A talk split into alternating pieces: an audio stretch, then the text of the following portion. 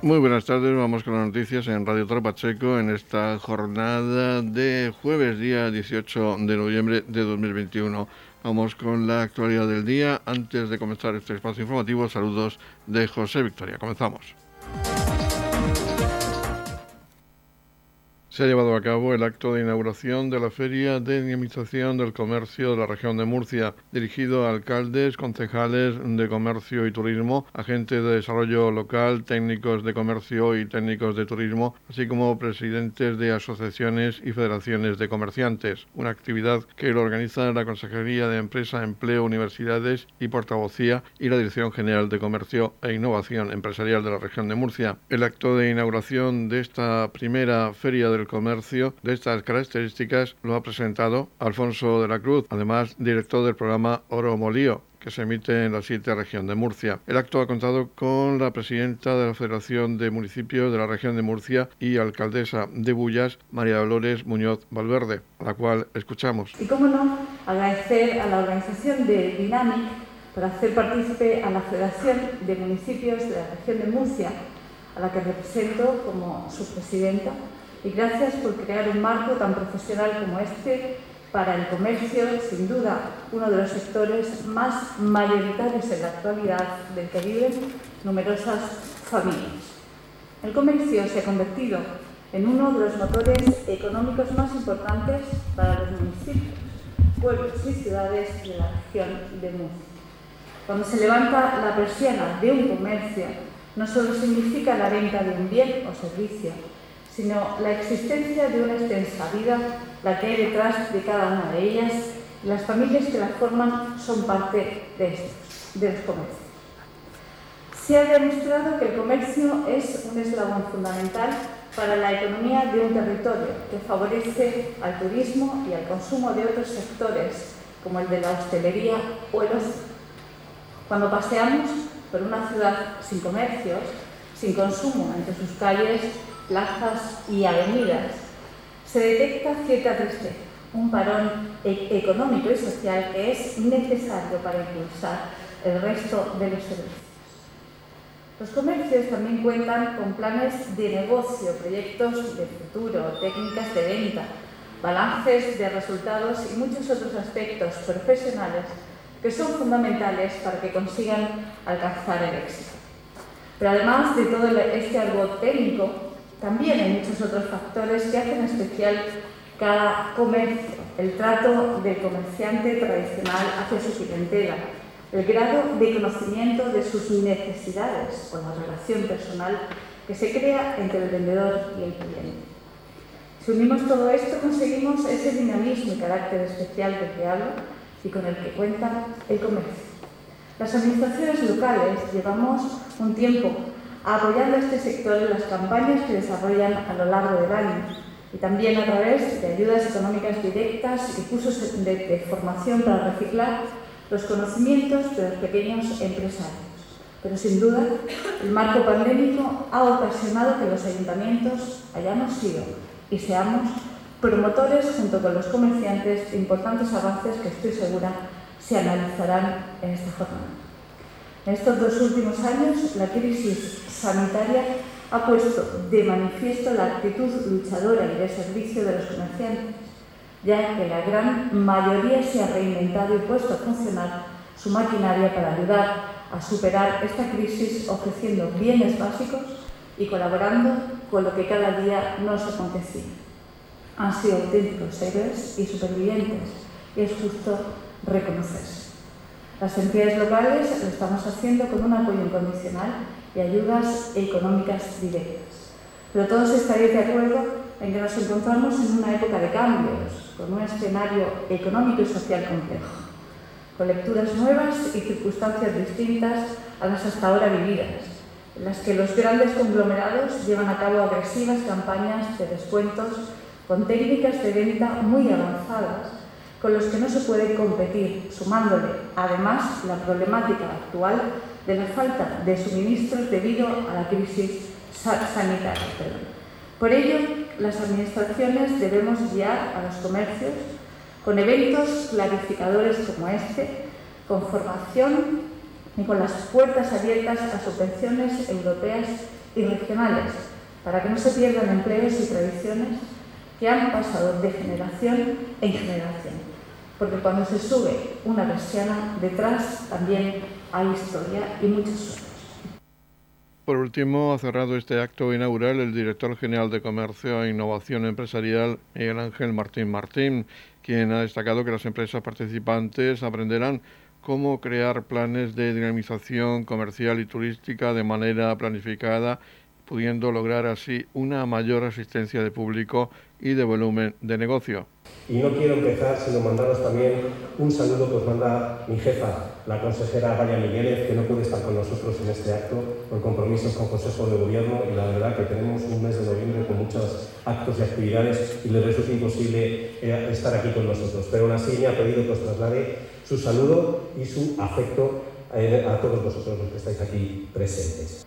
Es un poco complicado la historia de esta, de, esta feria. Eh, un poco complicado en el sentido de que cuando vemos todo lo mal que se ha pasado en el comercio, el tema del COVID, todas estas reuniones que hemos mantenido con las asociaciones de comerciantes, ver esos dramas humanos, esas tomas de decisiones tan sumamente complicadas y difíciles, ha salido también a flote cuál es la situación del comercio de la región de Murcia. Y uno de los principales problemas del comercio en la región de Murcia es que no existe una unidad, no existía básicamente un criterio y sobre todo que estamos desaprovechando el mayor potencial, que como bien ha dicho Alfonso y bien lo conoce en su programa Bromolío y que le seguimos todos los programas de máxima audiencia y que visitan esos pueblos, esas pedanías, eh, visitando y conociendo y acercando el comercio a, los clientes, a los visitantes, es importante que asumamos retos. Es una de las cosas en las cuales nos hemos sumado desde la Dirección General y desde aquí quiero aprovechar que me permitáis felicitar a Maritrini Corbalán, que es la jefa de servicio de comercio que muchos conocéis, y a todo su equipo por no nombrarles uno a uno. Pero de verdad que es una de las grandes suertes que me he encontrado en la Dirección General, es contar con este equipo humano, eh, capacitado, capaz y sobre todo muy ilusionante en ayudar, en ayudar al comercio. Una de las cosas en las cuales creo que podemos eh, aprender en esta feria, en esta feria de del comercio, es que tenemos que tener dos retos básicos y fundamentales a la hora de, de tener decirlo. Unos retos en los cuales nos puede, nos puede suponer que posicionemos a la región de Murcia como una región de compras. Que la experiencia del cliente, que todo visitante que venga a la región de Murcia tenga esa experiencia que llega como en la región de Murcia en ningún lado. Vaya donde vaya, venga a Torre Pacheco, cómo me trata el comercio Voy a los alcázares, cómo me trata el comercio. Voy al frutí, cómo me trata el comercio. Así, uno por uno, tener esa sensación de experiencia del cliente y creo que lo podemos lograr en un futuro no muy lejano si trabajamos todos juntos, gobierno regional, corporaciones municipales y asociaciones, asociaciones de comerciantes y por supuesto también vosotros, los ADEs, los técnicos de los ayuntamientos que, día a día estáis peleando y estáis próximos y más cercanos al comercio. Las jornadas que tenemos ahora por la mañana creo que son de interés que tenemos que analizar y verlo. No pretendemos desde aquí hacer un posicionamiento, sino que tengáis la información de lo que está sucediendo hoy por hoy en las tendencias en el mercado, como son las áreas de, comercios, eh, de comerciales urbanas, los BITs, que en comunidades autónomas como Cataluña o como Aragón están apostando por ellas, en zonas de la Comunidad de Madrid y de la Ciudad de Madrid están apostando por ellas. Tenéis que tener ese tipo de información, porque eso tarde o temprano os va a llegar a nuestros despachos alcaldes, a vuestros despachos concejales, os lo van a hacer una propuesta y tenéis que conocer y saber de primera mano cómo se instrumentaliza, cómo se organiza todo esto. Desde el Ministerio ya nos están convocando para una mesa sectorial a todos los directores generales para hablar de este tema, porque va a haber un posicionamiento por parte de Hacienda con los temas fiscales por lo tanto, esto es tendencia que está allí y es una cosa heredada que viene de Estados Unidos del mundo anglosajón, pero en algunas comunidades autónomas se, quiere ir por esta línea. Por lo tanto, eso es uno de los puntos que trataremos en una de las siguientes meses. Otro punto importante es el comercio en los cascos históricos. Y por eso contamos también con invitados que se han desplazado desde, desde Galicia para contarnos sus propias experiencias. Algo tendréis que opinar, Ayuntamiento, sobre los cascos históricos con una vinculación con patrimonio también. Con lo cual, ese tipo de información es lo que estamos intentando acercaros y traernos. Otra parte importante es el turismo de compras.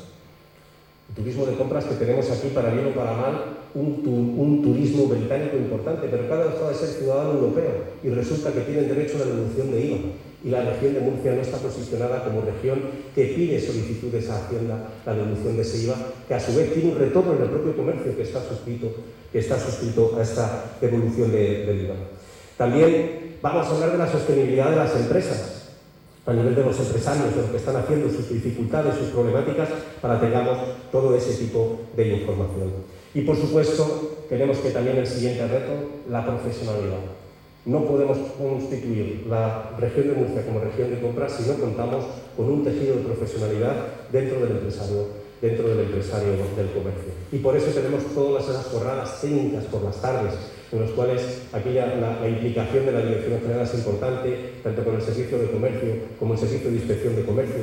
Así estamos hablando también de, los temas de, protocolo, que también tenemos que, que, tener ese conocimientos mínimos para saber cómo tratar esos posibles inversores o esos posibles promotores musicales o promotores de eventos que van a venir a vendernos sus acciones porque nosotros desde la Dirección General vamos a promocionar todo ese tipo de actividades para que podáis también saber acogerles y tratarles bien. En definitiva, la feria, como, como, os comento, es, es, lo que deseamos y lo que pretendemos es que sea un punto de encuentro entre todos, que podamos tener todos esos retos todos juntos para posicionar a la región de Murcia como región de compras. Y prueba de eso son estas bolsas que hemos hecho y que hoy presentamos que vais a recibir también y que luego veremos con los distribuidores para que llegáis todas las opciones de comerciantes y todos los ayuntamientos para que entre todos podamos pelear y podamos eh, posicionar, como digo, esta región de Murcia, región de compras. Y ya para terminar, creo que tiene que salir a reducir en una feria de comercio, en la feria de administración del comercio de la región de Murcia, a la parte más importante de todas, que es el cliente. No podemos tomar decisiones si no tenemos al cliente en el centro de nuestro punto de vista en nuestra atención. Que todas las políticas que se puedan diseñar tengan como objetivo fundamental satisfacer las necesidades del cliente y resolver sus problemas. El cliente es soberano. El cliente decide si entra en mi tienda o no entra en mi tienda. El cliente soberano si al entrar en mi tienda sale comprando o se va sin comprar nada. Eso es lo importante y ese es el objetivo de todo campaña de acción de promoción del comercio. Poner al cliente en el centro de toda la asistencia. Y por supuesto, no concibo ningún mejor plan de dinamización del comercio que no sea atrayendo gente, que venga gente. Si no viene gente, difícilmente vamos a poder dinamizar el comercio. Y esas son unas de las líneas que trabajaremos también en los presupuestos de cara al año que viene. Por mí nada más, muchísimas gracias de verdad a todos los que habéis venido, a todos los alcaldes que sé el esfuerzo que supone que están aquí, a todos los eh, técnicos municipales y sobre todo también a, todas las asociaciones que están aquí. Muchísimas gracias y espero que la experiencia de esta Feria de Administración del Comercio de Dinamic sea para vosotros también una experiencia gratificante.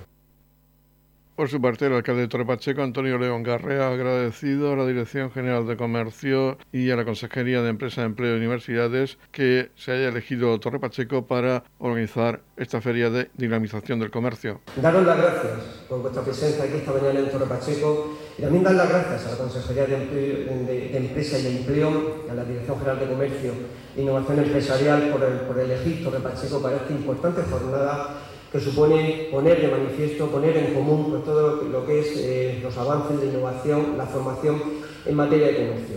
Yo creo que esta mañana eh, tenemos que, después de esta importante jornada que vamos a tener, van a quedar patentes varias cosas. Por un lado, eh, antes lo decía nuestra presidenta de la Federación de Municipios, lo que supone el comercio local para nuestros pueblos, para, para nuestro ayuntamiento, para nuestra ciudadanía lo que supone como, actividad, como, mm, un pueblo está vivo gracias a ese comercio. Por ello, la implicación de todos los ayuntamientos, en el caso de Torre Pacheco, que conozco de primera mano, pero también lo sé que en el caso del resto de municipios de la región de Murcia, esa colaboración, ese compromiso, esa implicación que hemos tenido entre administración local y nuestras asociaciones de comerciantes, hosteleros y también el resto de, todo el tejido social y económico de nuestros municipios. Pero precisamente se ha puesto en manifiesto después de esta pandemia en el que esas restricciones sanitarias pues, han obligado a que, bueno, había que adaptarse a, otras formas de comercio, pero entre todos hemos sabido salir adelante, ya no solo con las exenciones fiscales que hayamos podido hacer los municipios, pero sobre todo por, esa colaboración en cuanto a formación, en cuanto a innovación, en cuanto a plataformas digitales, aquí en Torre Pacheco, pues plataformas para ayudar a que, a que los, eh, los, vecinos pues, se acerquen a nuestros comercios, nuevas formas de comercio, ese comercio online, pero hacerlo con el comercio de al lado de tu casa, Eh, en fin, yo creo que, ha sido muy, eh, esta crisis nos ha ayudado a que, nos, ha hecho ver, ¿no? Tenemos que seguir colaborando en ese, en ese sentido. Por eso también eh, la importancia de la unión, de la asociación. Esto hay que hacerlo entre todos. Los mismos comerciantes tienen que unirse, las mismas en entidades, en asociaciones, unirse y colaborar mutuamente con la administración, tanto local como regional. Gracias a ello y con este enorme potencial humano que tenemos en la región de Murcia, se está reactivando la economía, se está reactivando el comercio y yo creo que tenemos que seguir aprovechando precisamente ese, potencial humano que digo. Por lo tanto, jornadas como esta yo creo que vienen eh, muy bien pues para que, sepamos dónde estamos, sepamos por dónde tenemos que ir avanzando y que por supuesto que, seamos, que sigamos siendo el mejor escaparate de la región. Edición Mediodía. Servicios informativos. Campaña de dosis de refuerzo para vacunados con la vacuna Janssen en Torre Pacheco. Se va a llevar a cabo la vacunación en tres jornadas, jueves 18, viernes 19 y sábado 20 de noviembre, en horario de 9 a 14 horas en el Polideportivo José Antonio García Tatono de Torre Pacheco. La convocatoria se realiza por SMS, así como llamamiento por asignación de cada día con la siguiente distribución. Para el jueves 18 de noviembre, los nacidos en 1975 y años anteriores. Para el viernes 19 de noviembre, los nacidos entre 1976 y 1981. Y para el sábado 20 de noviembre, los nacidos entre 1982 y años posteriores. Las personas que no puedan acudir a las jornadas específicas de vacunación convocadas tendrán que acudir a su centro de salud los días en los que se disponga de vacunación frente a la COVID-19 o al punto de vacunación del área que se trata del Centro Cívico de los Naranjos los jueves en horario de 12 a 14 horas. Noticias, edición mediodía.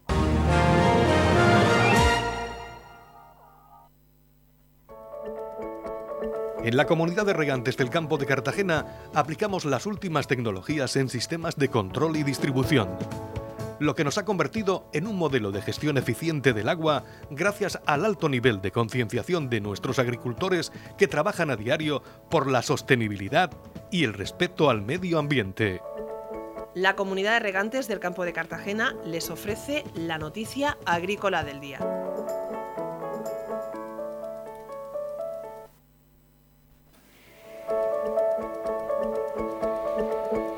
En la noticia agrícola del día destacamos que los agricultores lanzan un SOS y anuncian que en diciembre volverán a las carreteras.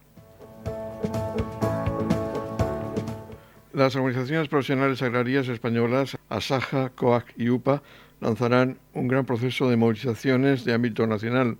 La convocatoria se fundamenta en una confluencia de motivos que está poniendo en peligro la supervivencia de los agricultores y ganaderos y del propio medio rural español, tal y como lo conocemos, afirman en un comunicado conjunto. Estos tres sindicatos concretarán las convocatorias de protesta en los próximos días, pero ya han anunciado que se celebrarán en numerosos puntos de España durante el mes de diciembre y algunas de ellas coincidirán con las anunciadas por los transportistas, con quienes compartimos algunas de las reivindicaciones. Tampoco descartan que pueda celebrarse una gran manifestación en Madrid de agricultores, ganaderos y ciudadanos y ciudadanas del medio rural. Los motivos para la protesta se resumen en cómo se han disparado los costes de producción a niveles nunca vistos.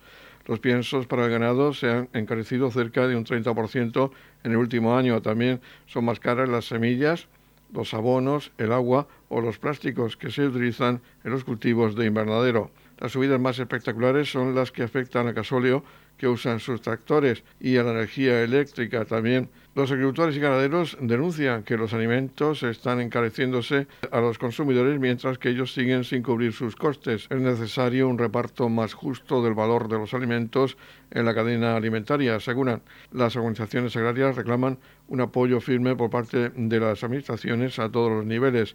Piden reunirse de urgencia con el ministro Luis Planas y que se articulen medidas fiscales, económicas y políticas para proteger la producción de alimentos en España, una actividad cuyo futuro, aseguran, está en peligro por la escasa e incluso nula rentabilidad que obtienen los productores.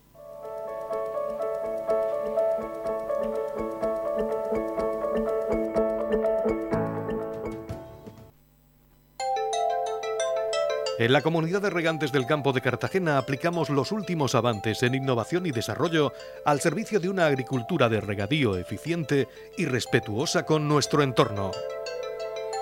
Por la sostenibilidad y el respeto al medio ambiente, Comunidad de Regantes del Campo de Cartagena.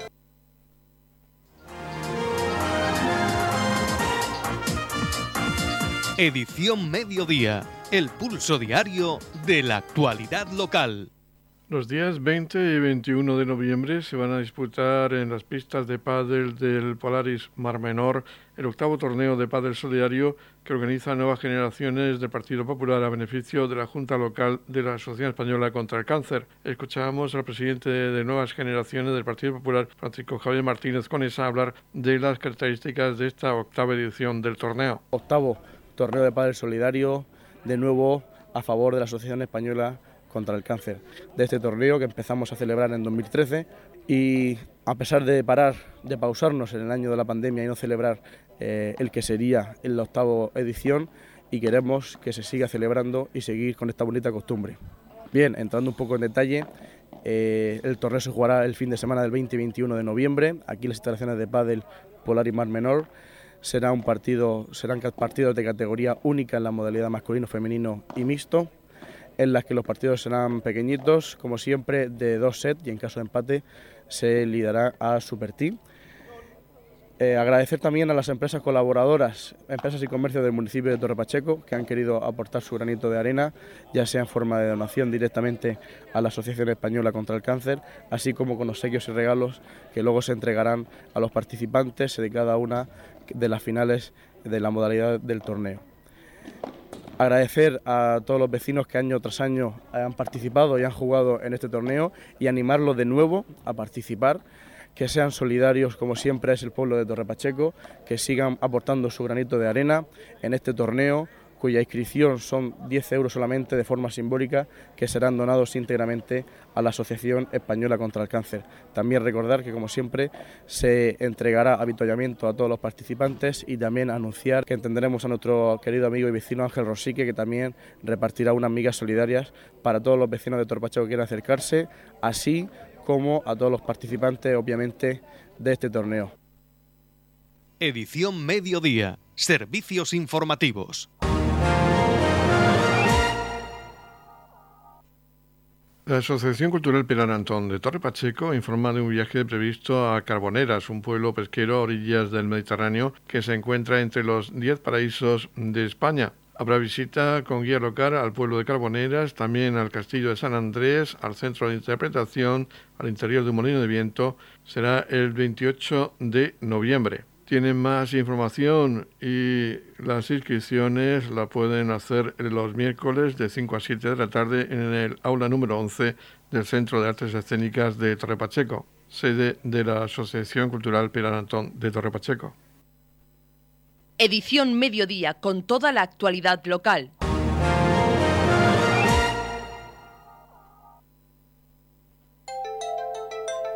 En la comunidad de regantes del campo de Cartagena aplicamos los últimos avances en innovación y desarrollo al servicio de una agricultura de regadío eficiente y respetuosa con nuestro entorno. Por la sostenibilidad y el respeto al medio ambiente, Comunidad de Regantes del Campo de Cartagena. La Comunidad de Regantes del Campo de Cartagena les ofrece la información del tiempo.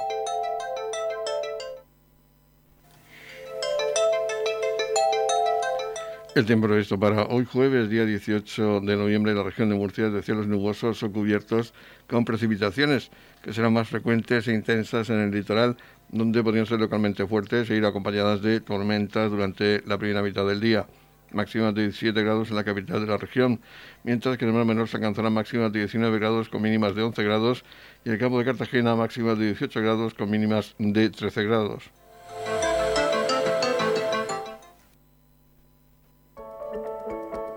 En la comunidad de regantes del campo de Cartagena aplicamos las últimas tecnologías en sistemas de control y distribución, lo que nos ha convertido en un modelo de gestión eficiente del agua gracias al alto nivel de concienciación de nuestros agricultores que trabajan a diario por la sostenibilidad y el respeto al medio ambiente.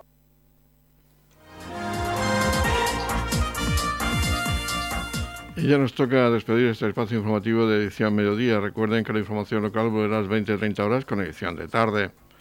Además, ahora le dejamos con la actividad regional que nos traen los servicios de noticias de Radio Nacional de España.